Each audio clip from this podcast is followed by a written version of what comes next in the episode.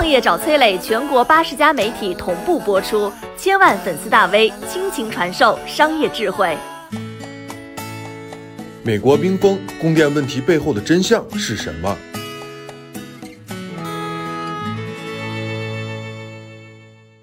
你敢相信吗？一度电居然要七十块钱，这是漂亮国最新发生的一个事儿。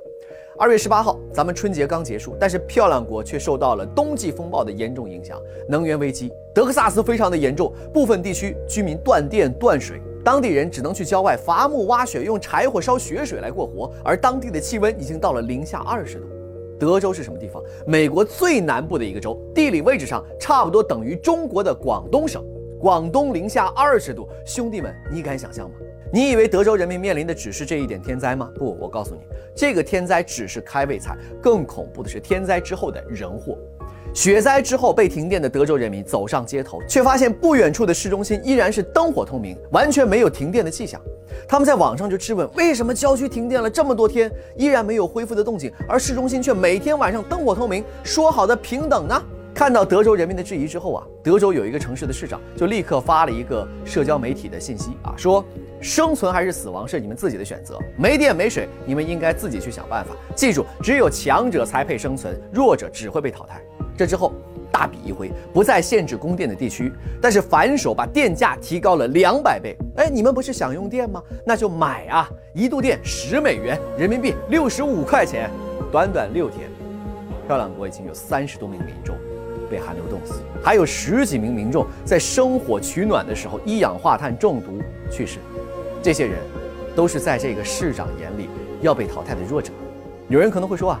哎呀，这种天灾也没办法呀，偶尔的极端天气，那德州政府又能怎么办呢？啊，让老天爷别下雪吗？各位清醒一点，这可不是什么偶然的极端天气造成的影响。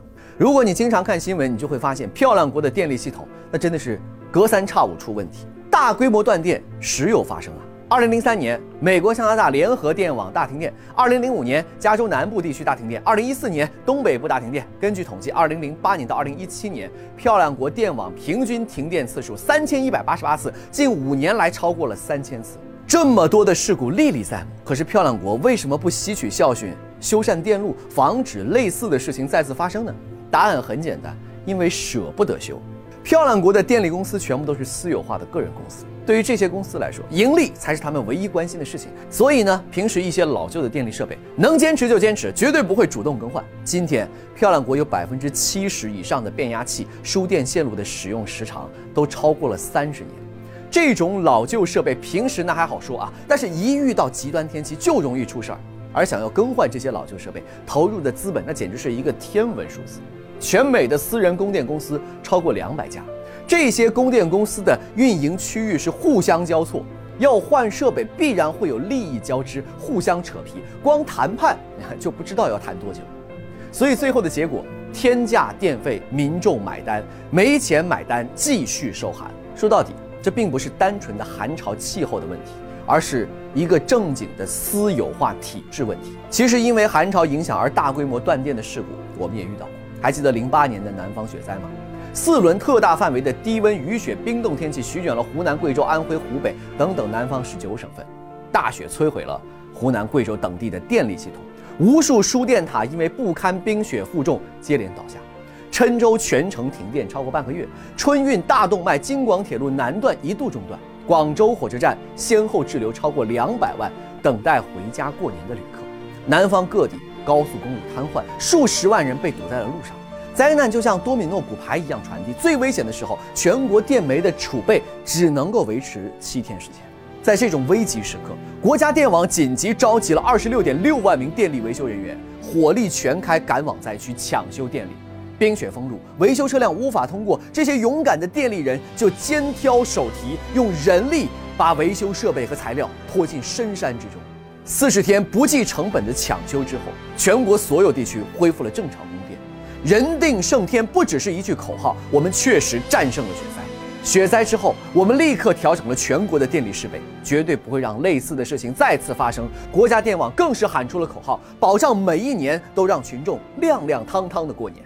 从那年开始，国家电网每年都要数次的检修电路电线，极端天气保障抢修小组随时待命，每年投入上千亿，来保证民众的供电安全。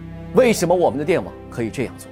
原因很简单，因为我们的电网是国家电网，是国家公有制的产业。这种产业的第一目标不是牟利，而是为社会和民众服务。所以，国家电网才会不惜亏本的维修保养电力设施，不惜成本的为偏远农村通电。这就是国家公有制企业存在的意义。漂亮国雪灾给我们敲响了警钟：优质的国有企业一定不能私有化。你好，我是松南，是崔磊的合伙人。包括抖音、快手、百度、阿里、腾讯等等这些互联网公司，都曾经邀请过我们去分享创业方面的课程。我们把主讲的内容整理成了一套音频的课程，里面包含了如何创业、如何做副业、优质项目的剖析等等，相信对你会有所帮助。下拉手机屏幕，在节目简介里添加我的个人微信，这套课程今天免费送给你，快去领取吧。